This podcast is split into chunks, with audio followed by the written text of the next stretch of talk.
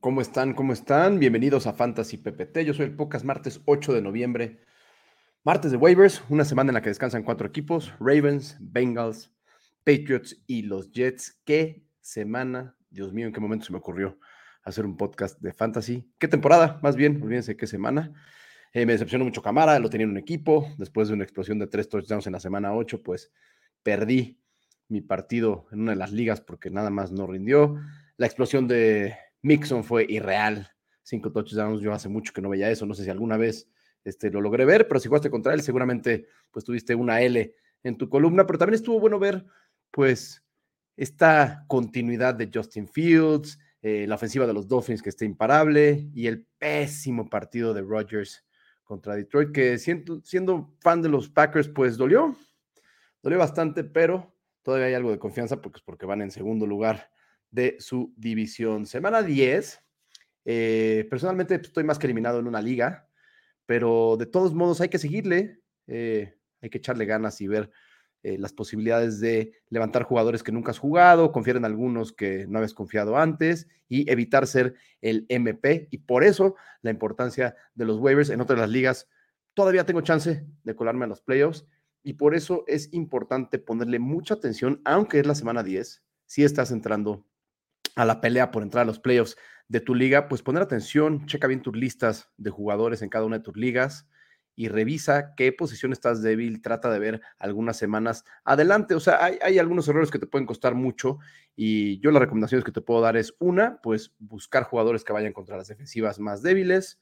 Por otro lado, buscar jugadores que lleven por lo menos una tendencia positiva en las últimas tres semanas, sea en oportunidades o en producción de yardas, preferentemente en oportunidades, porque luego dependes de jugadas explosivas y el piso puede ser muy bajo para esos jugadores. Y por último, ver una semana más adelante. Es decir, si tienes chance de pasar a playoffs y vas a levantar un jugador, revisa que al tirar el otro jugador no te quedes eh, sin llenar esa posición porque el que levantaste tiene semana de bye. Cada vez es más complicado, pero es importante que revises el futuro o el calendario de tus siguientes jugadores, tomando en cuenta pues, estos tres eh, tips, si los quieres escuchar de esa manera que te acabo de dar. Y ahora sí, vamos con lo bueno, arrancamos con los waivers de esta semana y empezamos en la posición de running back Jeff Wilson Jr. ¿Qué cosa? Fue tuyo, era una de las promesas en San Francisco previo a la llegada de McCaffrey y después era uno más del montón en los waivers. Hoy divide 50 y 50 las oportunidades con Raheem Mostert.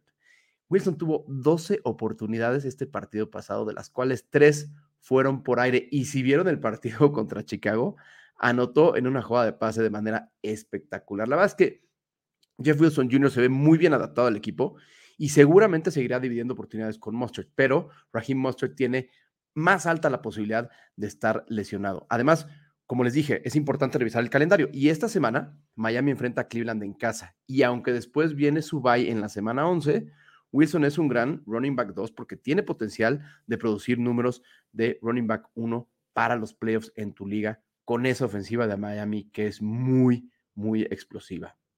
Vamos a la posición de wide receiver, a quien quiero levantar y buscar esta semana en los waivers. Si es que estás flojo en esta posición o necesitas cubrir un flex, pues está Michael Hartman. Entiendo, entiendo que la ofensiva eh, y sobre todo los receptores de Kansas son difíciles de descifrar, pero últimamente hemos visto grandes juegos de Hartman. Ha anotado cinco veces en los últimos tres partidos y si vieron el partido del domingo, con esa cantidad de pases de Mahomes, el potencial de Hartman se incrementa, se mueve muy bien.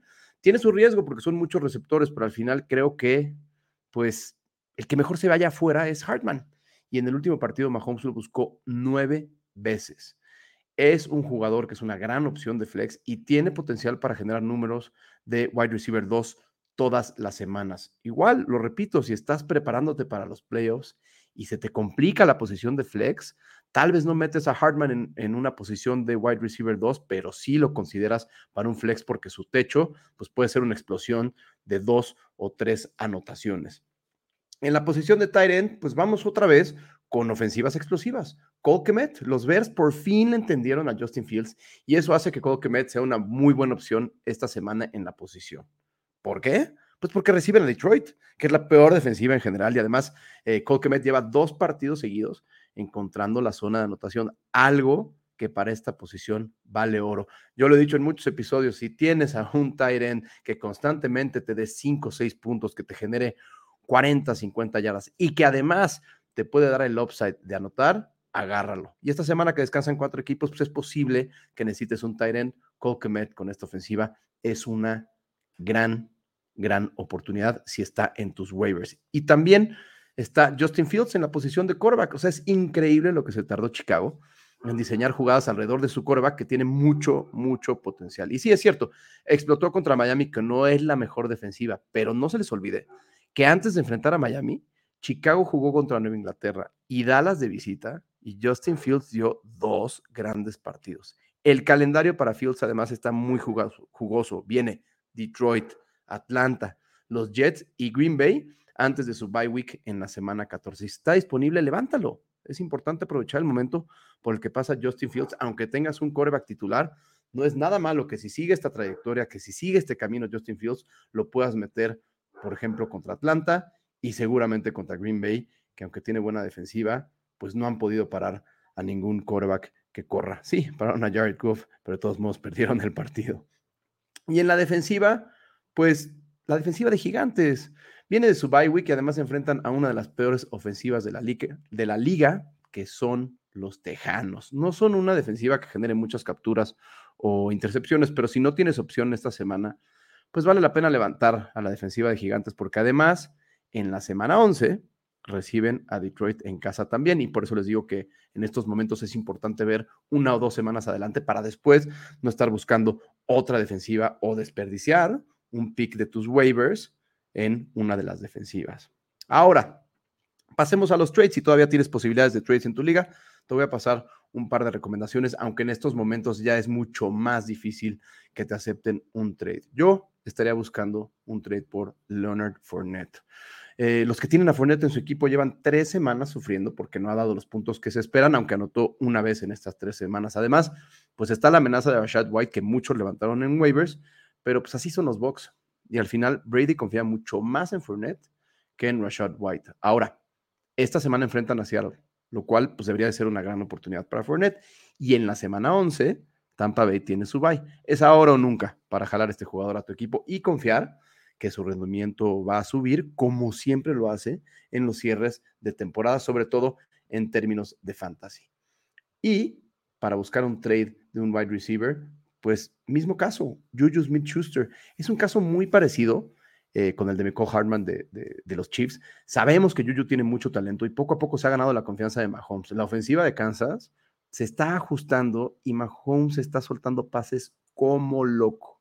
Yuyo en los últimos partidos va subiendo en cantidad de oportunidades y si tienes un espacio para él en tu banca, creo que puedes confiar todas las semanas, igual que con Michael Hartman, para llenar tu posición de flex. La verdad es que es un buen momento para enfocarte en equipos que tienen ofensivas explosivas, llámese Miami, llámese Kansas, Chicago, que está jugando bien, y a veces Atlanta. Digo, yo me encontré a, a, Cordell Patterson en los waivers, entonces no lo metí, hubiera ganado mi semana, no lo metí, no confío en él todavía porque venía de lesión, pero te puedes encontrar esos jugadores. Igual y también, si te late, pues puedes levantar a Odell Beckham Jr., que está ahí, que ya está eh, eh, activo, eso quiere decir que puede jugar eh, esta misma semana y al parecer Dallas lo quiere.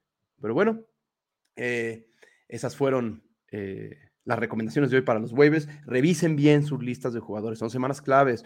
Muchos equipos que se desesperan tiran jugadores, sobre todo cuando están peleando alguna posición en los playoffs. Si te encuentras a jugadores tipo Devonta Smith, eh, eh, eh, Atua de Miami, levántalos. Allen Lazard de los Packers que viene de lesión, levántalo. Checa bien cómo están sus, sus calendarios y contra quién van en las siguientes dos o tres semanas, hasta tres semanas para medir su potencial. Recuerda, dale cinco estrellas si estás escuchando este podcast en Spotify o en Apple Music y darle un like si lo estás viendo en YouTube. Yo soy el Podcast, nos vemos y nos escuchamos en la siguiente entrega. Mucha suerte esta semana, yo sí la necesito. Hasta pronto.